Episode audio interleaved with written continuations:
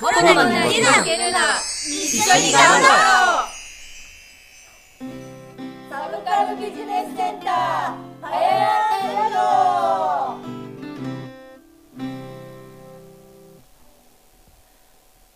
このラジオは障害がありながらそれをものともしないつわものがひたすらポジティブに障害について語り同じ悩みを持つみんなを元気づけるという番組なのです。提供はアニメ漫画サブカルで就労支援するサブカルビジネスセンターでお送りします。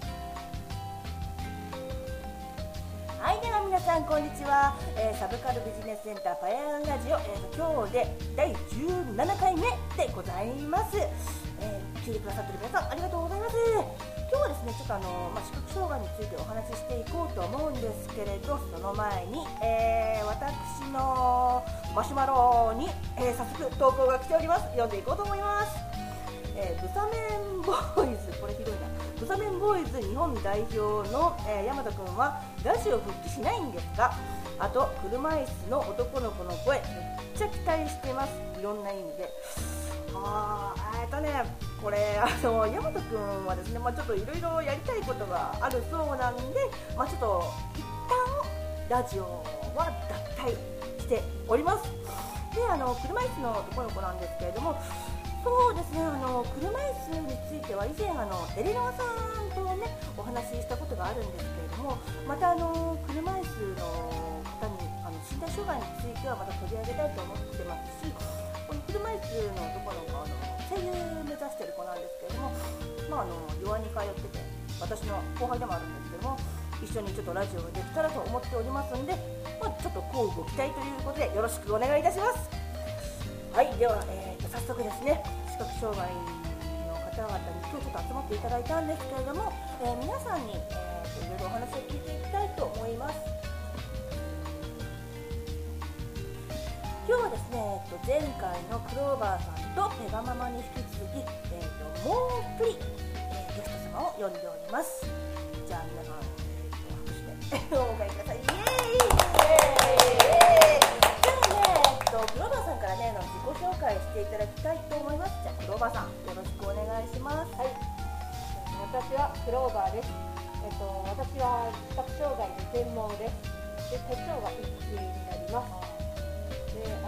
病気が角膜硬化症という病気で角膜が濁って視力が出にくい症状になっています。なので見え方としては物をぼんやり感じる程度で30センチ離れるともう何も見えなくなります。で色や光は感じることができるので、えー朝とか昼とか夜ということは分かります、えーこれからいろいろ皆さんと楽しくラジオをやっていきたいと思いますのでよろしくお願いします。はーい。すごいすごい。あなるほどね。じゃあ、ペガマ、い行こうか。ペガママでもおなじみだよね。はい、おなじみの手釜です。えっとですね、私は、えっと、まあ、同じ視覚障害があるんですけど、あの、弱視です。で、見えか、えっと、病病気としては、網膜脈絡膜変性症っていう網膜の病気です。で、まあ、見え方としては、と視野が5%未満しか見えてないです。で、真正面の中心しか見えてないので、上下左右は全く見えないです。で、生活に不便はあります。あ、ごめんごめんごめん。ごめん。白状持ってんだよね。白状持ってます。視力は0.1あります。あ、0.1あるのはあるんだ。あります。ただやっぱりその視野が狭いんだよね。そうで、まあ、わかりやすく言うと例えば鬼の面をかぶってる感じかぶあ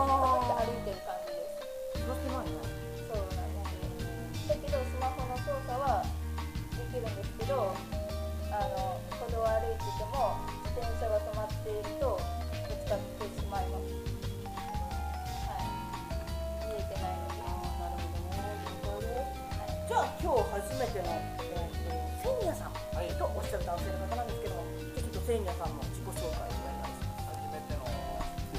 名前は千んやです。ラジオネームはありません。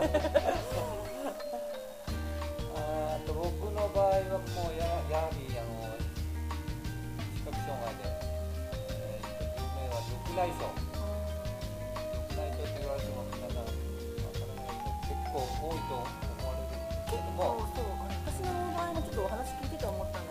緑内障と白内障一緒になっちゃうんだよね。いや全然違う病気あはいすいません。すいませんすいません。緑内障はもう日帰りで手術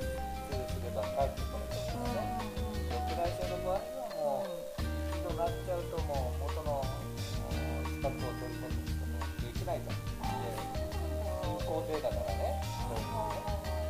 放っておくと完全に失明しま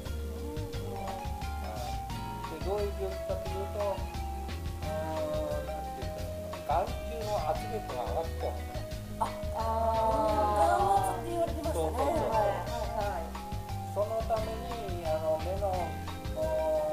眼球の裏側にある視神経を圧迫してしまってでそこの視神経圧迫されると視神経を通っている血液が流れなくなるそうするとあの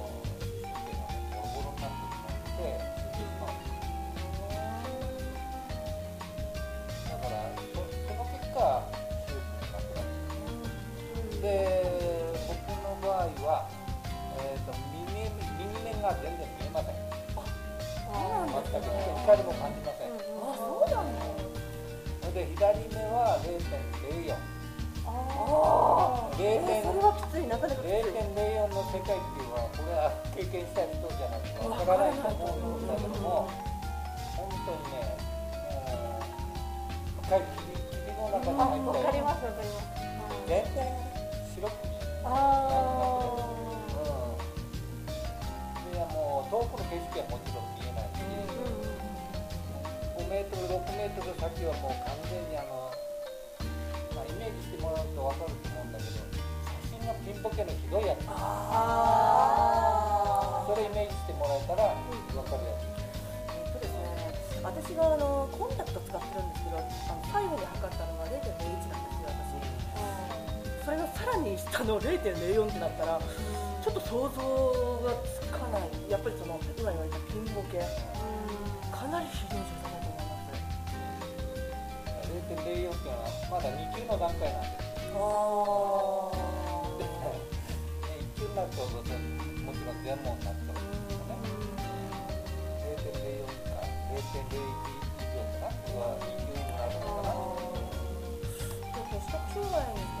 そのこういう言い方したらおかしいかもしれない。さ見え方にすごい差がある。そうですね。であのクローバーさんがさっき言われたけどね全盲で1級でしょ、であのペガママと,、えー、とセイミヤさんが2級でちょっと外れて申し訳ないんだけど私私はあの精神障害で3級なんだこれだけでも全然違うっていうのが本当によくわかる、0.04っていう記録は私が30センチぐらいのところが0.04なんで、30センチで0.04かはい、よっぽど相当見えてないんだねそうですね。うん1センチで0.1なんです。ああ1センチで0.1かはい。そうだからこうなんて言ったらいいんだろうな目の見えない生活っていうのがまあ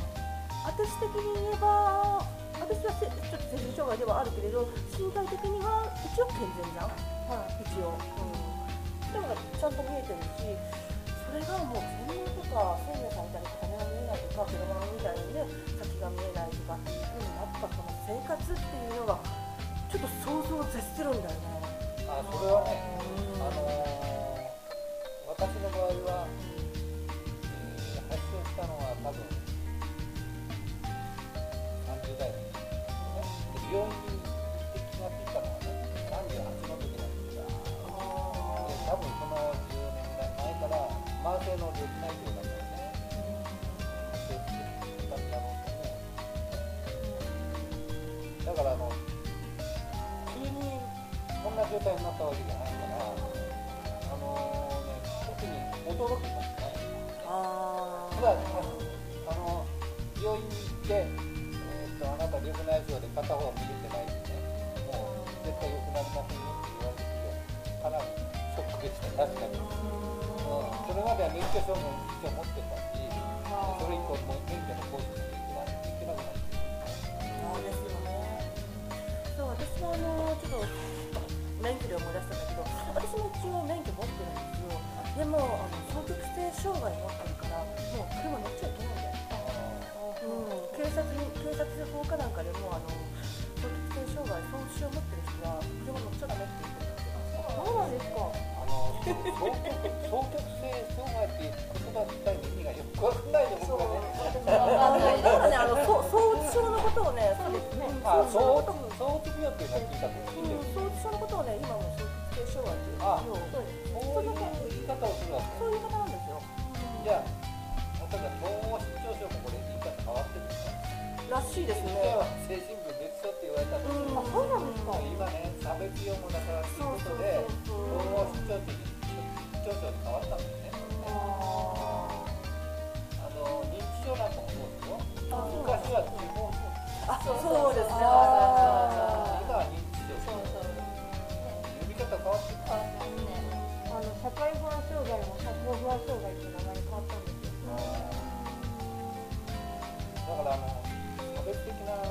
言葉だっていうことでそういうまあ名前に変わったんだそういう話だからまあいろいろね考えてはくださってるんだよね皆さん。それとごめんちょっと話戻るんだけど、えーっとまあセイニャさんは後天性なわけだけれども、あのクローバーさんとペガママはこれは先天性のものなのかな？先生ですじゃあもう正直あのちょっとこういう言い方が悪いかもしれないけど、手の残しようがなかったっていう言い方していいのかなこれは。そうですねちょっとごめん、ちょっとすごい、すごい言い方悪いんだけど、ちょっとごめん、言葉が浮かばないんだ、他に。ごめん、ほんとごめん、ほんとごめん。いえいえ手術ができないって言われたのでああ、そうなんだ。言われました本当。だから、えっ、と、もう、か、か、か、か、かわけ、もうわけだっけ。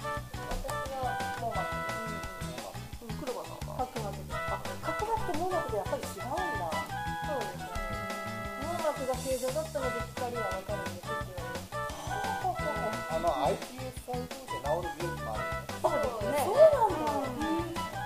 私もそれに期待してるん。ですよ可能性としてあるって言われてるはい言われてますああそうなん。ですいつにな最ると初はね認知症っていうことになってるそうなん。ですか。あ分からないねえ、ペガママの目はどうなの、その、あ、あ、iPS だっけ。まだ。その iPS 細胞ではあの手術できるん。じゃないかとだ。と思うん。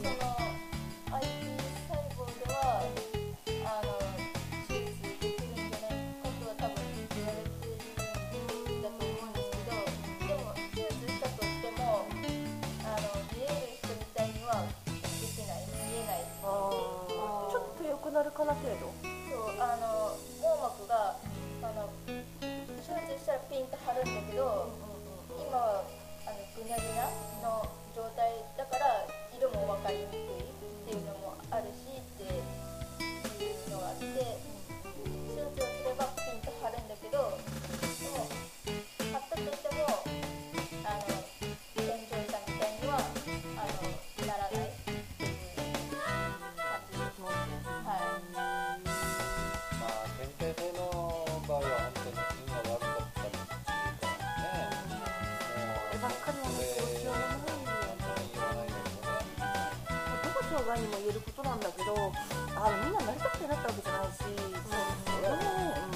ちろんなんだけど、うん、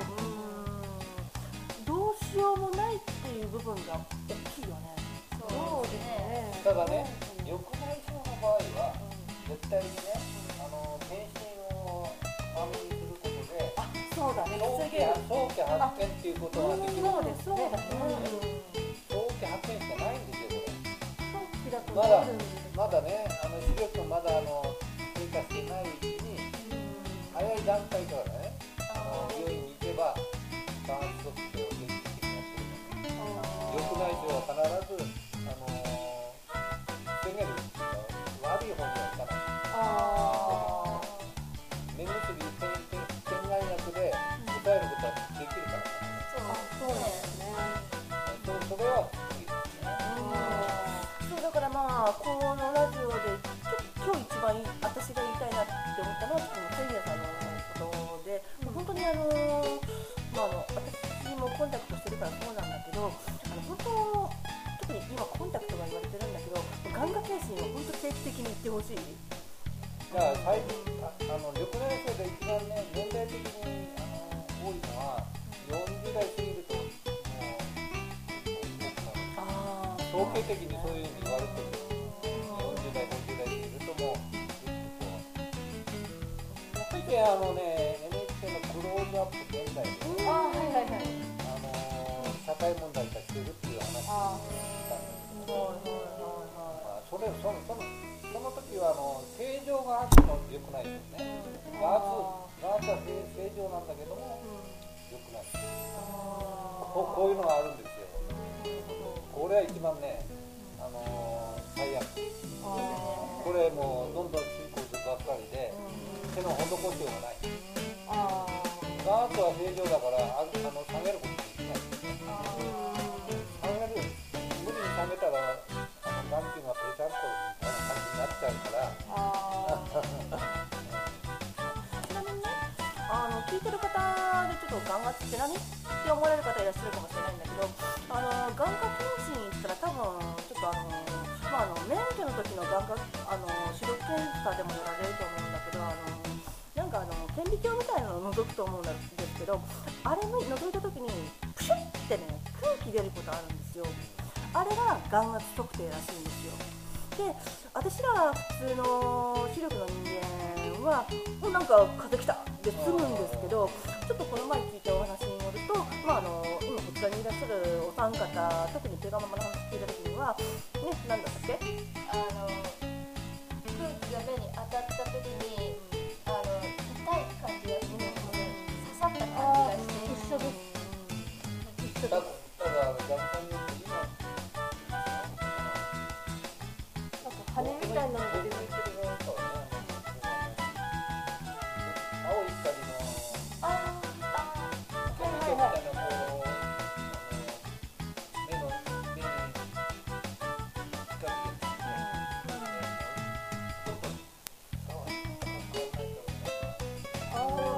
私もやったことあります。これでガー。ッと分かっちゃうこれだけでただ私はあの目にどんどん近づいてくるのがすごい怖いんですよ。ああの丸いのがずーってくると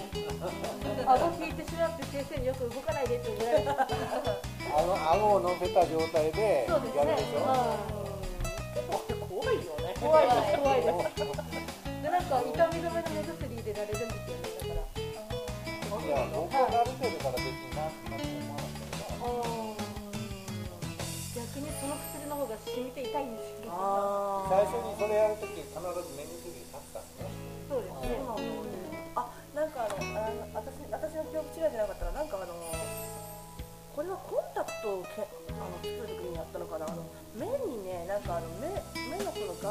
白いところがなんか茶色か何かに映るような点であの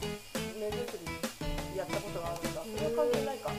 ごめんごめんごめん関係なかった。ごめん。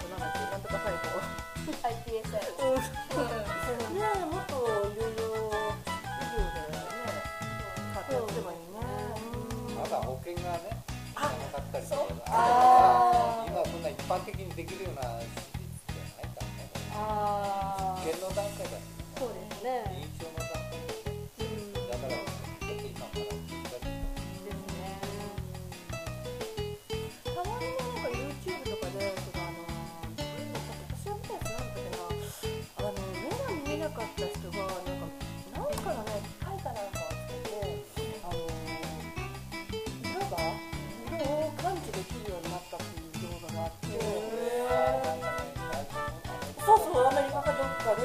そうなんです。うん。それ見て、全く専門の人はねそうそうそうそう。光を感じるようになってあのたか？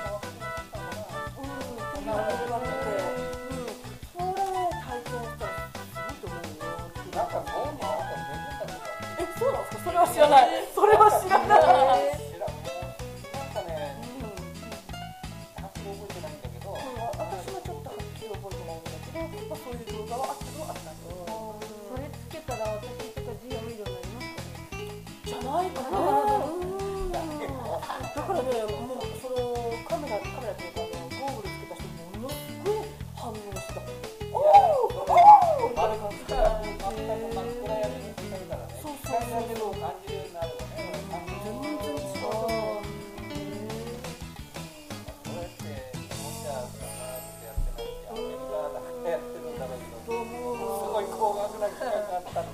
でるんですかね。だね。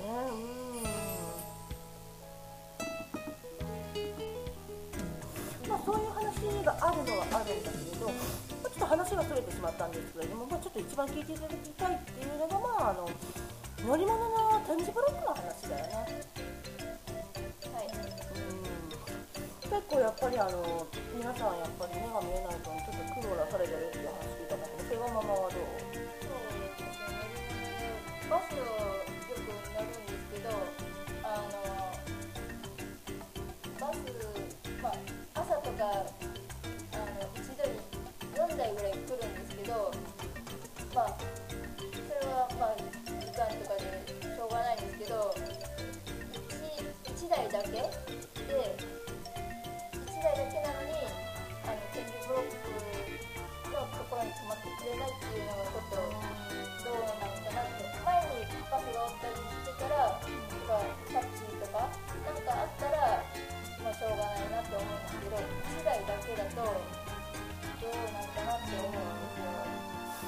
と私も話聞くまで知らなかったんだけどあれ点字ブロックを設置するそのエリアっての決まってるんだってね。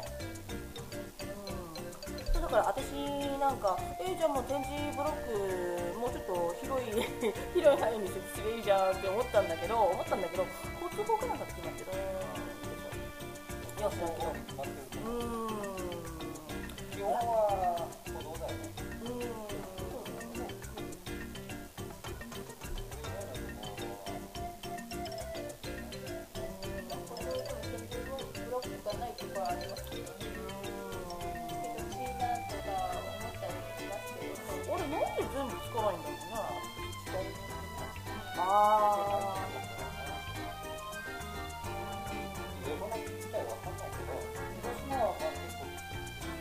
そうなんだ。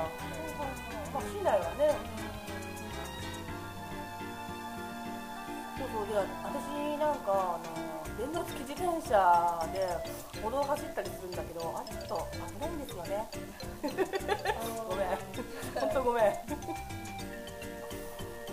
そうだから目が見えない方にしてみればやっぱりそのスピードが出てる自転車って本当恐怖でしかないよね。怖い。そうですね。急に来られると怖いです後ろからやめてほしいよね後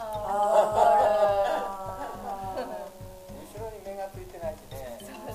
るんだよねそうそう。それは自転車まで気をつけてもらわないと歩行者に乗っけっていう話でしょそれあーそうだからあの法が変わったばっかりだからみんなまだあの自転車は歩道を走ってもいいと思ってんだよきっとあうん本当は車道を走んなきゃいけないんだけど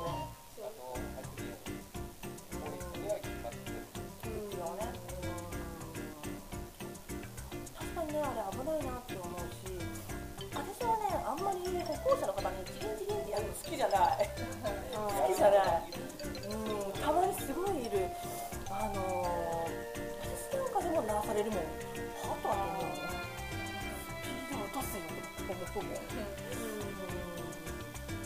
急いでらっしゃるんだろうけどねみたいな。これは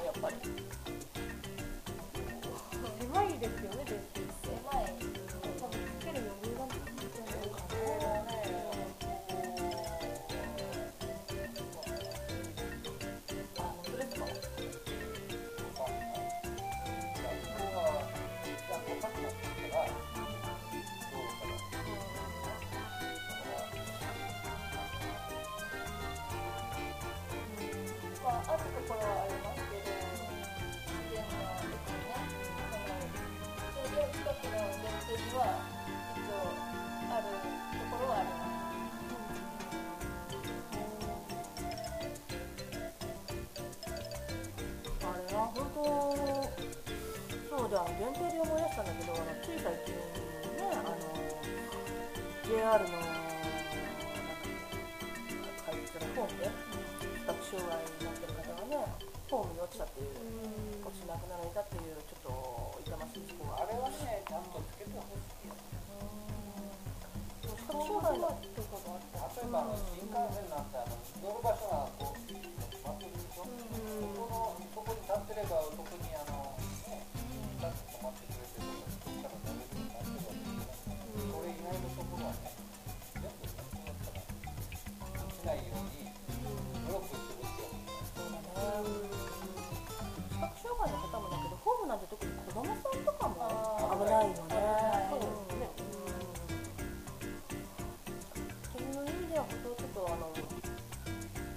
頑張ってほしいね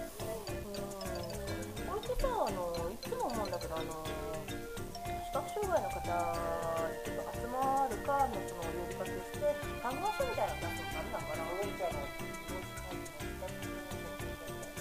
ありますそうなんだはい移動します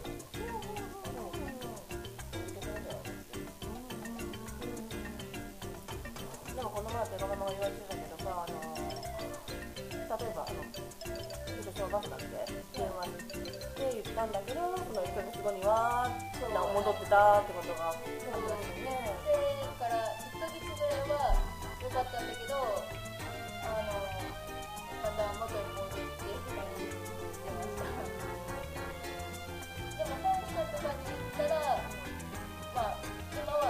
今良くなってますあはい。私の場合はねバスの路線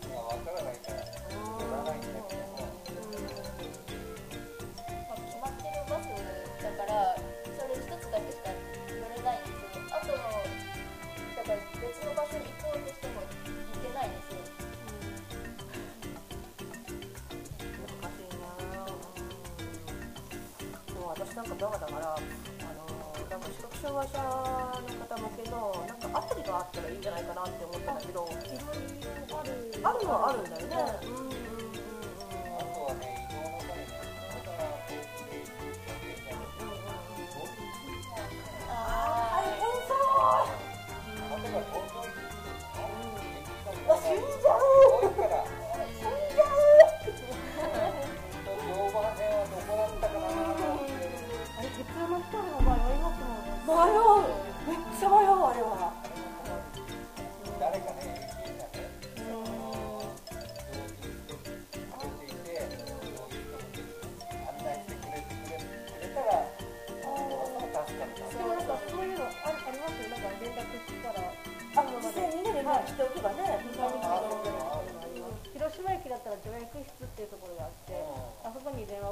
困った時に助けてくれたりするんですあそうなんだ。ただ対応する人も対応する人であの困って実際電話かけたんですけど今どこにいますかって言われても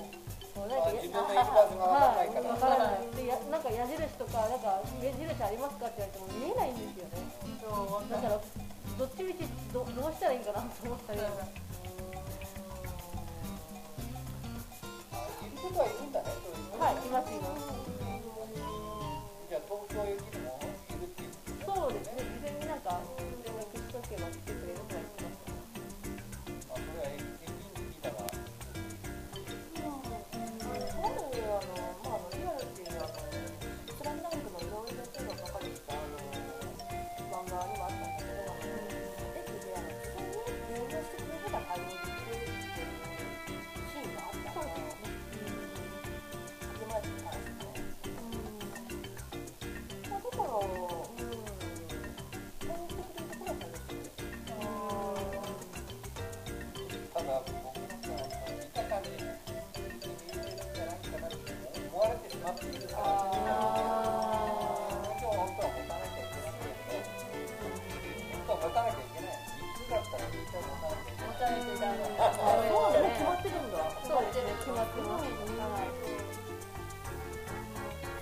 白状のこと知らない方いらっしゃるもんね、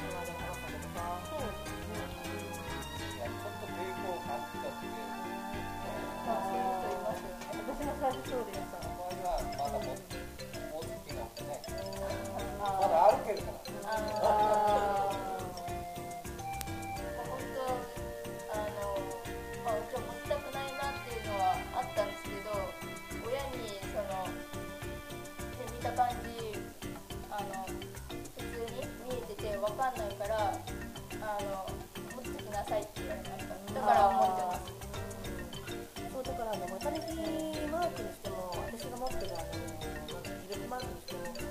かしら、あのー、マークは持ってた方がいいと思う。ああ、ほんとだ、それ一番。だから中にいると、貴重な人と経験持ってらっしゃる方もいる。これはね、結構感じな。ああ、でしょうね。逆にないと、全然なんか。ああ、そうそうそうそう。彼女はちょっとあの通常障害のことでちょっとお話しさせてもらおうと思います。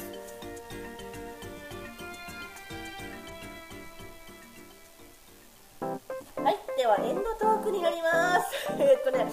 あのー、ごめんまとめきれなかった 本当はね本当はねあのー、私がもっとあの視覚障害のことについて調べてここ